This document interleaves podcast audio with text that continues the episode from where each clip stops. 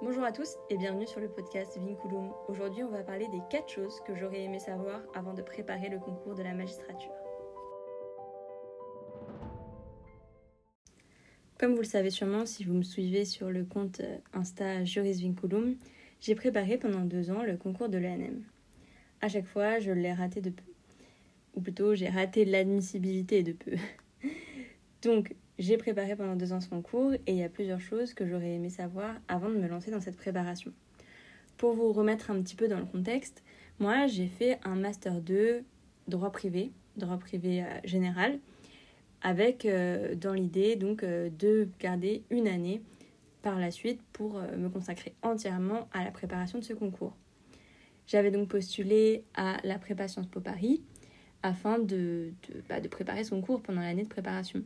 J'ai eu la chance d'être acceptée et donc j'ai passé deux années au sein de la prépa Sciences Po Paris pour préparer le concours de la magistrature.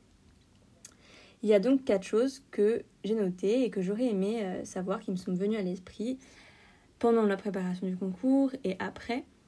Et je me dis que si à l'époque je les avais sues, ça m'aurait sûrement aidé. Donc j'ai pas de regrets aujourd'hui, bien évidemment, parce que euh, bah, j'ai appris. Mais si jamais vous préparez euh, ce concours, je pense que c'est des informations qui peuvent vous être utiles. Première chose, il faut se dire que si vous êtes là, si vous vous lancez dans cette préparation, que vous avez fait un master, que vous avez fait toutes ces années d'études de droit, en principe, vous avez déjà le niveau. Je dis ça si euh, vous considérez que euh, vous avez plutôt bien réussi votre master et que vous en êtes sorti que euh, vous n'avez pas de difficultés euh, particulières, effroyables, etc. Mais en principe, en fait, si vous avez fait un master de droit, vous avez déjà le niveau pour le concours de l'ENM. La question n'est pas là. Ce qui compte, ce qui vous manque, c'est la méthodologie. La méthodologie propre au concours. Alors dit comme ça, vous vous dites, bah c'est bon en fait, j'ai les connaissances, la méthodologie c'est facile, j'apprends, j'applique et c'est fini. Sauf que non, en fait. C'est une méthodologie que vous devez être capable d'appliquer sur un programme très très très très vaste et une nouvelle méthodologie qui va vraiment à l'encontre de ce qu'on a pu vous apprendre jusqu'à présent en fac de droit. En fac de droit, on vous apprend à faire des commentaires d'arrêt, on nous apprend à faire des dissertations juridiques et on nous apprend à faire des cas pratiques. Pour ce qui est du cas pratique, en fonction de comment vous avez été entraîné, ça ressemble peu ou prou à ce qui est demandé pour l'ENM. Mais pour le reste, pour les dissertations, ce qui est quand même une grande part des épreuves, vous avez la dissertation juridique, deux dissertations en droit public, deux mini-dissertations, mais deux dissertations quand même, et une dissertation en culture générale, ça reste euh, une part majeure de l'épreuve. Et donc, pour ce qui est de la dissertation, il faut tout reprendre à zéro. Et quand je dis reprendre à zéro, euh, c'est pas reprendre à zéro ce que vous avez pu euh, voir euh, auparavant quand vous étiez au lycée. Non, non, c'est totalement tout déconstruire et tout réapprendre et être capable de l'appliquer sur un programme très vaste et d'être capable de l'appliquer avec votre code en vous disant que vous avez les bases, mais que l'important c'est de connaître la méthodologie et de savoir ensuite se servir de son code et non de tout connaître par cœur à travers les multiples polycopiés parce que euh, oui, moi aussi, j'ai essayé d'apprendre un maximum de choses. Oui, bien sûr, c'est utile d'avoir un maximum de connaissances. Plus vous avez de connaissances, en principe, mieux c'est. Mais dans la réalité, si vous avez réussi à apprendre tout le programme par cœur, c'est-à-dire que vous avez délaissé euh, d'autres aspects qui vous auraient permis d'avoir une meilleure méthodologie qui vous permettrait de faire la différence. Donc c'est le premier point que je voulais mettre en avant. Vraiment, en principe, vous avez déjà le niveau en termes de connaissances. Ce qui vous manque, c'est principalement la méthodologie.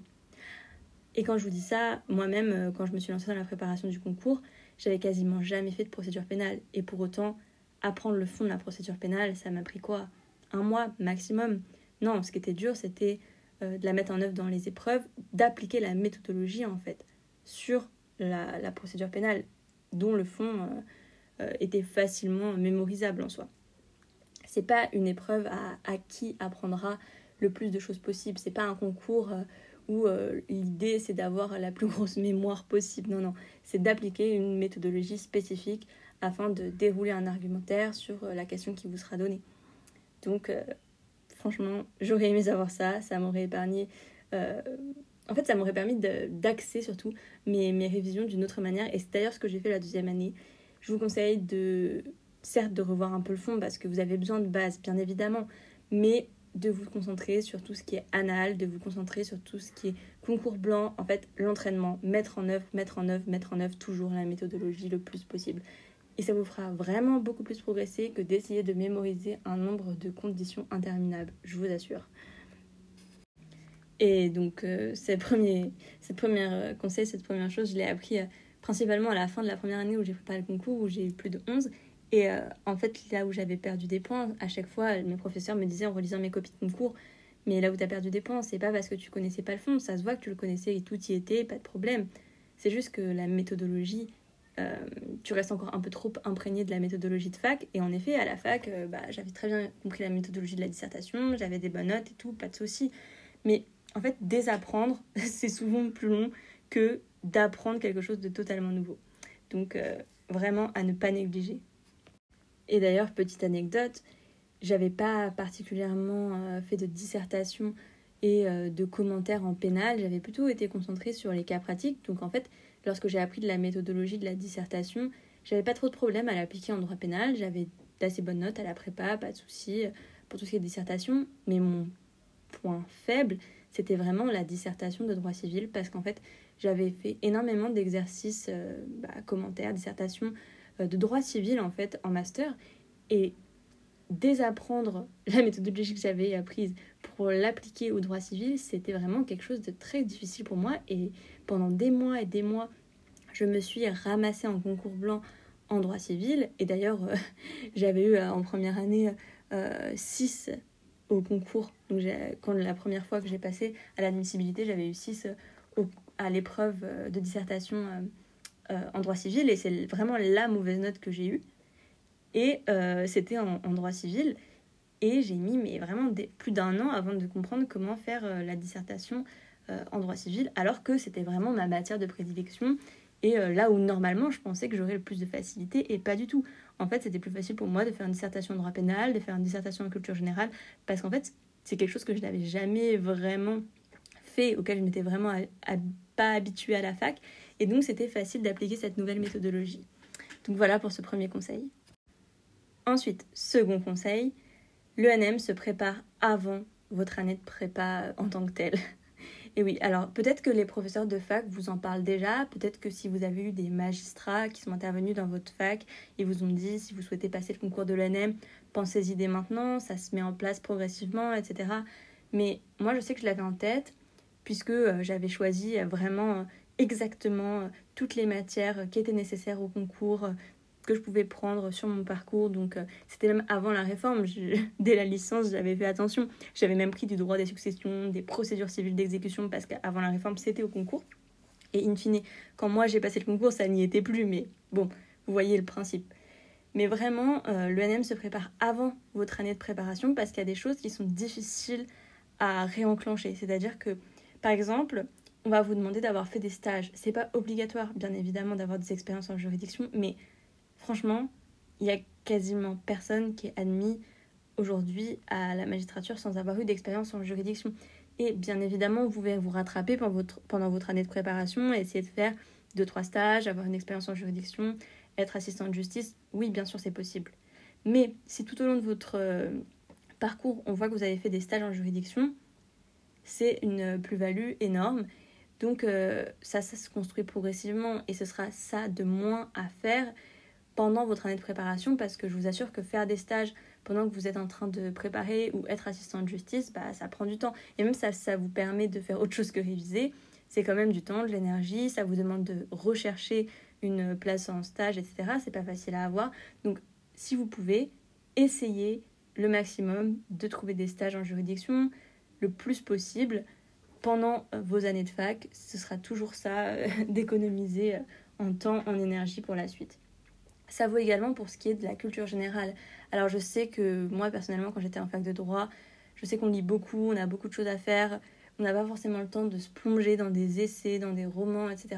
Mais si vous arrivez à le faire, si vous lisez ne serait-ce que trois livres euh, par, euh, pendant votre année de fac, euh, pendant les cours, si vous le faites, s'il vous plaît, s'il vous plaît, ouvrez un fichier Word et faites une fiche de lecture. Alors oui, ça peut être un peu barbant, mais s'il vous plaît, faites-le.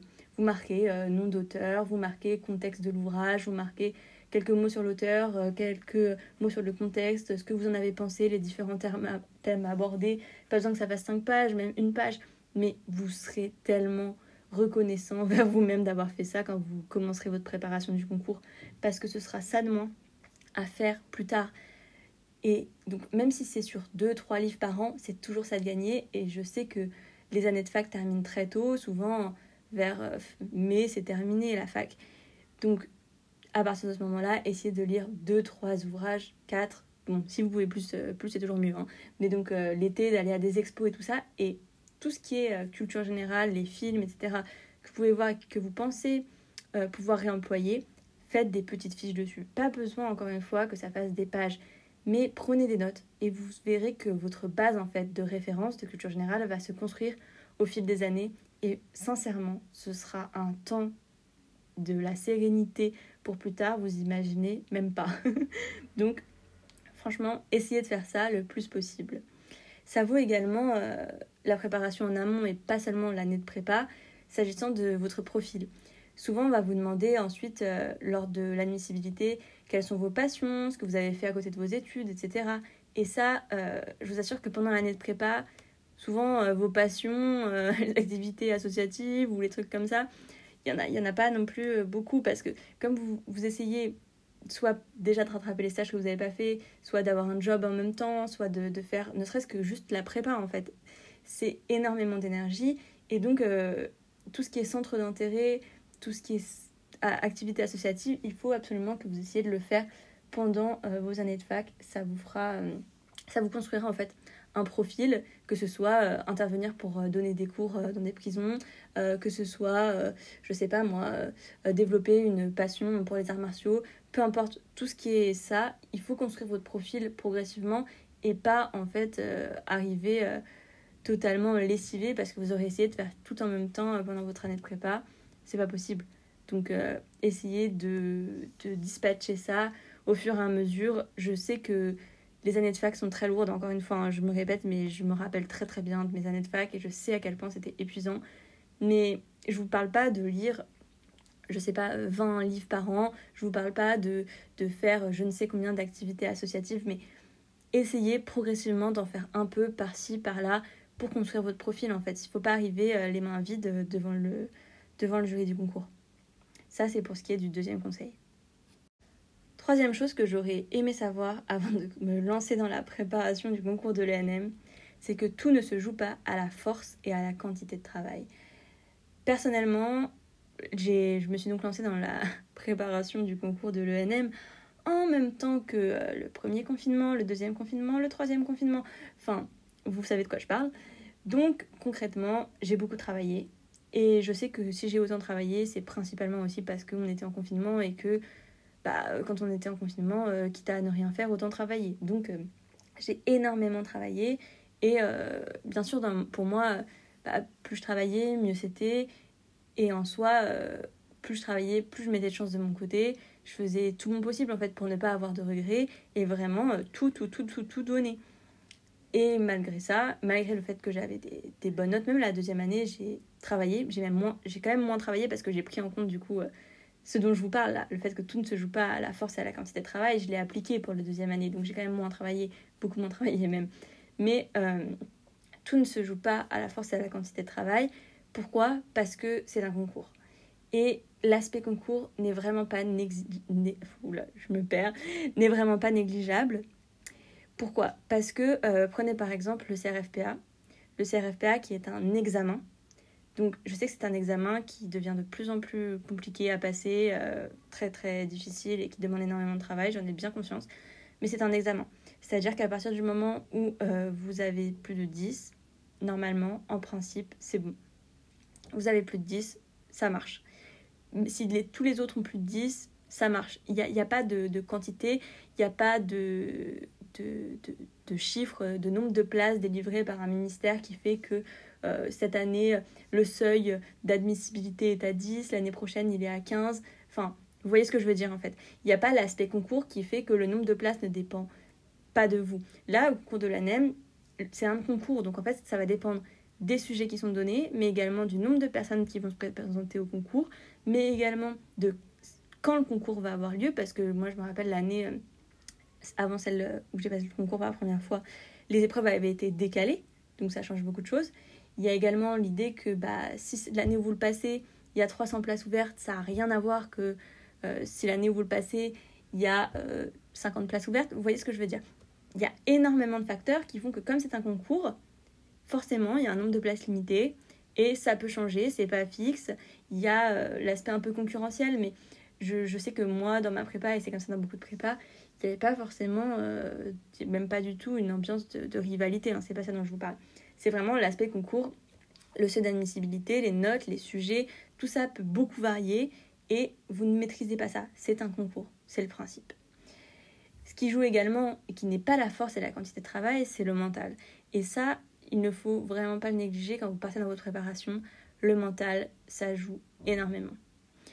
Ça joue énormément et euh, moi je vois que beaucoup d'étudiants abandonnent en fait la préparation du concours euh, soit à mi-parcours, soit au bout de deux mois, soit même avant d'avoir commencé, se disent euh, bah je le fais mais je le fais en dilettante parce que je sais que je l'aurai pas. Donc le mental joue énormément. Il y en a plein qui, à un mois du concours, à deux semaines du concours, se disent non, finalement, je le passe pas, même si maintenant, il n'y a pas de, de, seuil. Vous n'êtes pas euh, restreint à un nombre de passages, à une, deux, trois, quatre fois. Vous pouvez passer le concours autant de fois que vous voulez. Mais euh, il y a plein de personnes qui, à deux semaines du concours, se disent non, je le passe pas cette année. Ça, c'est le mental. Donc, le mental joue euh, vraiment d'une façon que vous ne pouvez pas que vous ne pouvez pas appréhender avant de, vous être lancé dans une préparation de concours. Mais comme ça, quand vous préparez un concours, il y a des semaines où si vous n'êtes pas, si vous pas dedans, si euh, vous prenez plusieurs mauvaises notes et que vous n'êtes pas préparé en concours blanc, vous pouvez ne pas réviser pendant une semaine, ne pas réviser pendant deux semaines. Certains ne révisent pas pendant un mois parce que ils, étaient, ils étaient à bout, ils ont trop révisé, ou alors leur morale a été plombée par des notes. Tout ça, c'est le mental. Et ça joue énormément, ça joue autant que, que les révisions en fait. Si votre mental n'est pas prêt, si vous ne faites pas en sorte de ménager également votre mental, vous risquez de, de lâcher. Et euh, pour ménager votre mental, il est nécessaire de prendre des temps de repos, de vrais temps de repos, de prendre des vacances. Moi, je sais que la deuxième année de la préparation du concours, j'ai pris euh, plusieurs euh, semaines de vacances, plusieurs jours, enfin plutôt que genre 4-5 jours par-ci par-là, parce que c'est pas possible. Vous pouvez pas être une machine, travailler non-stop pendant un an et demi, c'est pas possible. Donc, ménagez votre mental parce que je vous assure que sinon, vous allez craquer. C'est assuré. Et euh, c'est quelque chose qui est absolument euh, indispensable à connaître. C'est pas parce que vous passez de 8h à 23h à la bibliothèque que vous allez avoir le concours. Non, non, non, pas du tout. Au contraire, même, ça va vous saboter et s'il vous plaît, ne vous sabotez pas. Et d'ailleurs, une des raisons qui font que euh, je ne repasse pas pour une troisième fois le concours de l'ENM cette année en premier concours, c'est tout simplement parce que je sais le mental que ça demande, je sais l'énergie que ça demande et je sais que j'ai pas envie de euh, me cramer la cervelle, enfin, j'ai pas envie de, de craquer en plein milieu d'une préparation. Pour l'instant, c'est pas arrivé j'ai fait en sorte que ça n'arrive pas. Là, je pense qu'une troisième année, ce serait un peu trop lourd, une troisième année d'affilée. J'ai déjà fait euh, une année de confinement de révision, une autre année avec un job et des stages. La troisième année, je pense que ce serait l'année de trop pour l'instant. Donc, euh, je pense qu'il faut aussi savoir se ménager. Et si vous pensez que ce n'est pas votre année, ne, vous lancez pas dedans. Si euh, vous savez que l'année va être assez difficile comme ça, choisissez une année où vous pensez que vous êtes capable de ménager votre mental, la capacité de travail, le temps de travail, enfin voilà, ne vous euh, ne vous euh, ne négligez pas votre santé mentale et ne vous tuez pas euh, à la tâche non plus de façon irrémédiable pour la préparation d'un concours, s'il vous plaît. Ça, c'était pour la troisième chose que j'aurais aimé savoir avant de préparer le NM. Quatrième chose, quatrième chose que j'aurais aimé savoir, c'est quand vous vous lancez dans la préparation du concours de l'ENM, c'est un concours, donc partez du principe qu'il faut préparer votre avenir. Quand je vous dis préparer votre avenir, c'est un terme assez large pour englober plusieurs choses, c'est-à-dire que c'est un concours, donc il y a une part de hasard, il y a une part de vous ne savez pas comment, qui, pourquoi, vos notes, il n'y a pas d'explication. Donc c'est pas parce que vous aurez donné tout, tout, ce que vous avez, que vous avez eu des bonnes notes toute l'année en concours blanc, que vous aurez forcément ce concours. Je sais de quoi je parle. Donc préparez votre avenir s'il vous plaît. Ne vous dites pas je me lance là-dedans, ça va marcher. Et voilà. Parce que oui, bien sûr, ça peut marcher et c'est tout ce que je vous souhaite. Mais si jamais c'est pas le cas, il faut pas vous retrouver les bras ballants et c'est toujours bien d'avoir une voie de sortie, ça vous rassure en fait. C'est quelque chose auquel vous pouvez toujours vous raccrocher euh, quand vous doutez, parce que je vous assure que vous allez douter pendant la préparation du concours. Donc, ayez une voie de sortie à employer si jamais ça ne marche pas. Pour ça, plusieurs choses à dire. Tout d'abord, gardez en tête que la magistrature, ce n'est pas tout. Souvent, quand vous vous lancez dans le concours de la magistrature, vous savez, vous êtes déterminé, vous savez que c'est ce que vous voulez faire, vous savez que c'est votre euh, souvent une vocation et euh, vous ne voyez pas trop faire autre chose. Il y, a, plein de personnes qui, que je vois autour de moi qui ne se voient pas faire autre chose en fait. Et je comprends parce que c'est des fonctions tellement particulières que trouver quelque chose qui ressemble peu ou prou ou qui pourrait autant nous épanouir de cette façon quand on s'est autant donné, quand c'est difficile. C'est difficile, on va pas se mentir. Mais gardez en tête que l'ENM n'est pas tout et qu'il est nécessaire de vous ménager une voie de sortie. Et pour ça, j'aimerais euh, vous donner quelques conseils que pour le coup, j'aimerais j'aurais vraiment aimé avoir et même peut-être appliquer, même si à mon époque avec le Covid, ça aurait pas été possible, mais dans un autre monde, ça aurait été bien. Donc, euh, ce que je vous conseille, c'est de garder en tête que le concours de la magistrature est très long. Et quand je vous dis très long, c'est que souvent, votre année de préparation, elle commence en août. En août, vous allez préparer, donc euh, souvent avec une prépa ou un IOJ, vous allez préparer, vous allez avoir des concours blancs, etc. Et ensuite, arriver au concours qui est souvent début juin. Début juin, vous avez les écrits du concours. Ensuite, vous allez réviser les oraux, parce qu'on ne sait jamais, vous pouvez être admissible. Et donc, vous allez réviser les oraux jusqu'à fin juillet. Fin juillet, vous allez avoir les résultats d'admissibilité. Et alors, fin juillet, ça fera quasiment un an que vous révisez, et vous n'êtes pas sûr d'avoir des résultats positifs. Et à ce moment-là, si vous n'avez pas de résultats positifs, il est souvent trop tard pour vous inscrire à de nouvelles formations, à, de postuler à, de nouveaux concours. Enfin, ça, ça coïncide très mal, on va dire, si vous voulez par exemple refaire un master, vous inscrire dans des, dans des formations qui clôturent l'été. Souvent, il y a beaucoup de, choses en fait qui clôturent en juin, mai, juin, juillet, août. Et à ce moment-là, quand vous arrivez en juillet, c'est tard et en plus, c'est le plein été. Donc, c'est difficile d'avoir accès aux informations, etc. Donc, par exemple, si vous vous dites, bah, c'est dommage, j'aurais pu passer le CRFP en septembre ou des choses comme ça, vous pouvez pas. Euh, mi-juillet, c'est souvent trop tard. Donc, c'est pour ça que je vous dis de vous prévoir une voie sortie en amont, parce que je vous assure que mi-juillet, c'est difficile. Donc ça, c'est si jamais vous n'êtes pas admissible, mais si vous êtes admissible, ensuite vous continuez. Donc c'est-à-dire que vous préparez de juillet jusqu'à septembre. À septembre, vous passez les oraux techniques et les oraux de langue. Et ensuite, vous passez le grand oral, donc euh, un moment entre septembre et décembre. Mais une fois que vous avez passé le grand oral entre septembre et décembre, rien ne dit que vous êtes admis. Donc peut-être que vous allez vous retrouver, donc les résultats interviennent euh, normalement en principe fin décembre, donc un an et demi après le début de la préparation du concours, vous allez vous retrouver avec un résultat, je vous l'espère, positif. Dans ce cas-là, pas de souci, en route pour la magistrature et bravo à vous. Mais si ce n'est pas le cas, vous avez fait un an et demi et vous retrouvez fin décembre et voilà. Et quelle est la voie sortie? Donc bien sûr, vous pouvez vous relancer dans une année, mais le problème se posera l'année d'après, si vous voulez. Donc le concours est long, les timings sont pas forcément bien calculés, donc faites en sorte d'avoir une voie de sortie parce que le concours dure en soi, si vous êtes admissible, un an et demi. Et un an et demi, c'est long. Donc moi, ce que je vous conseille, si vous vous lancez dans le concours de la magistrature, c'est de passer en même temps d'autres concours. Par exemple, de euh, passer le concours de greffe. Le concours de greffe, c'est un concours que vous pouvez facilement passer en même temps que la magistrature. Pourquoi? Parce que les épreuves qui sont au concours sont des épreuves qui touchent totalement aux épreuves euh, que vous avez à préparer pour le concours de la magistrature. Donc renseignez-vous, mais c'est des, une sorte de question de cours en fait, avec l'aide du code et une note de synthèse. Donc une note de synthèse un peu particulière parce que c'est des thématiques souvent distinctes de celles euh, auxquelles on est habitué pour le concours de l'ANEM, mais sur le principe, c'est la même chose.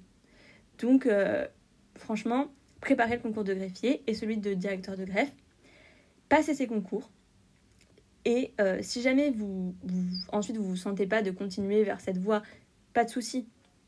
Mais, ou alors trouver d'autres concours qui vous intéressent plus, bien évidemment. Hein. Je vous donne des exemples. Mais donc passez ces concours, parce qu'en fait, vous allez avoir les résultats pour les oraux au printemps. Si vous passez les oraux au printemps, c'est parfait en fait parce que ça vous entraîne en même temps à passer des concours en conditions réelles. Et c'est toujours rassurant d'être admissible et d'être admis quelque part. Donc passez ces concours, il y a les oraux euh, avant les écrits de l'ENM en général. Si jamais ça tombe en même temps que les épreuves, vous pouvez négocier et euh, changer la date. Mais donc ensuite, vous avez vos résultats et souvent les entrées en école se font fin septembre ou alors même en décembre. Enfin, vous avez un peu de temps pour directeur des grèves, c'est un peu avant. Mais le fait est que vous avez une voie de sortie. Et pourquoi est-ce que je vous dis ça? Attendez, parce que c'est pas juste vous avez une voie de sortie, vous rentrez dans l'école et tout va bien. C'est que si jamais ça marche pas, vous n'avez pas le concours de l'ANEM et vous, voulez toujours, vous avez toujours la conviction que vous voulez être magistrat, au bout de 4 ans, vous pouvez passer le concours de la magistrature en interne. Et donc quand on réfléchit, 4 ans, vu que vous entrez à l'école, euh, l'école compte comme une année en fait euh, de, dans le service public. Donc en fait, ça compte dans les 4 ans. Vous pouvez facilement ensuite vous rattacher aux 4 ans et euh, accéder facilement au deuxième concours qui est normalement, en principe, un petit peu plus accessible. Et euh, vous rentrez dans la vie active, vous avez des revenus, etc. Ce qui est, je trouve, euh, plus adéquat que de passer plusieurs fois le concours sans rien préparer. Parce qu'en fait, ensuite, vous avez passé souvent deux ans et demi et vous vous retrouvez au bout de deux ans et demi sans rien ou alors à devoir euh, batailler pour rentrer dans des concours où vous avez peu d'expérience au lieu de vous être directement lancé dans, un autre, euh, dans une autre voie qui vous permet d'accumuler des années en fait pour retenter un autre concours par la suite. Voilà, c'est mon conseil, apprendre ou à laisser. Vous pouvez également le faire en étant assistant de justice, je sais qu'il y en a qui, le font, mais euh, je pense que c'est pas à négliger, surtout quand on voit qu'il y a de plus en plus de places qui sont offertes au concours pour les professionnels. Donc je pense que ça peut être du gain de temps. Euh, par exemple, moi là j'ai passé deux années à passer le, concours, donc deux ans et demi même quasiment, à préparer euh, ce concours. Donc si j'avais dès le début, même en Master 2, hein, si vous passez greffier en Master 2 ou un autre concours en Master 2, pendant votre Master 2, c'est pas des concours qui euh, nécessitent un an de préparation à eux seuls en général. Et eh ben ça me ferait déjà deux ans et demi, trois ans d'accumuler, il me resterait juste un an pour repasser le deuxième concours. Je ne sais pas si vous comprenez, je ne sais pas si c'est très clair pour vous, mais renseignez-vous, je vous assure que c'est assez intéressant. Autre chose, quand je vous dis qu'il faut préparer l'avenir, c'est préparer l'avenir euh, d'un côté personnel. C'est-à-dire que mettez pas toute votre vie en pause pour le concours de l'ONM, s'il vous plaît. Euh, moi, je dis ça, mais j'ai eu une année de vie en pause, euh, comme tout le monde, hein, mais avec les confinements, donc par la force des choses, ce fut le cas. Mais ne mettez pas, sinon, votre vie en pause pour le concours de l'ONM. Ne vous dites pas, je, ne peux pas, je sais pas, avoir une vie sentimentale parce que je passe le concours de l'ANEM. Je ne peux pas euh, faire du sport parce que je, passe le concours de l'ANEM. Je ne peux pas, euh, je sais rien moi, passer euh, le permis moto parce que je passe le concours de l'ANEM. Non, mettez pas votre vie en pause. Bien sûr qu'il faut réduire un peu vos loisirs, un peu votre vie sociale pour dégager du temps, bien évidemment. Mais ne mettez pas votre vie en pause parce que rien ne dit en fait que vous aurez ce concours, même si, encore une fois, c'est tout ce que je vous souhaite. Mais si vous ne l'avez pas, il ne faut pas que vous vous retrouviez au bout de deux ans, un an et demi, sans rien, en ayant l'impression d'avoir euh, gâché votre vie, etc. Non, vous, avez, vous, continuez votre vie et j'espère pour vous que vous avez le concours à la fin. Mais si ce n'est pas le cas, continuez quand même d'avancer dans votre vie parce qu'il ne faut pas euh, considérer que votre vie est suspendue à ce concours. Ce sera pas bon pour votre morale pendant la préparation et ce sera encore moins bon si jamais vous réussissez pas le concours à la fin il faut pas vous en vouloir, vous flageller si jamais vous réussissez pas et qu'en plus vous avez mis toute votre vie en pause pour ça pendant 2, 3, 4 ans parfois. Donc non, s'il vous plaît, préparez votre avenir, que ce soit en passant d'autres concours, que ce soit en préparant votre vie personnelle à côté, continuez votre vie. Tout n'est pas suspendu à ce concours, s'il vous plaît. Voilà, c'était les quatre choses que j'aurais aimé savoir avant de préparer le NM. J'espère que ça vous aidera. J'espère que si vous avez d'autres euh, conseils à donner, vous n'hésiterez pas à les mettre soit sur mon compte, soit euh, en dessous euh, des commentaires du podcast si c'est possible. Voilà. Et je vous souhaite bon courage dans la préparation du concours de l'ANM. Bonne journée à vous.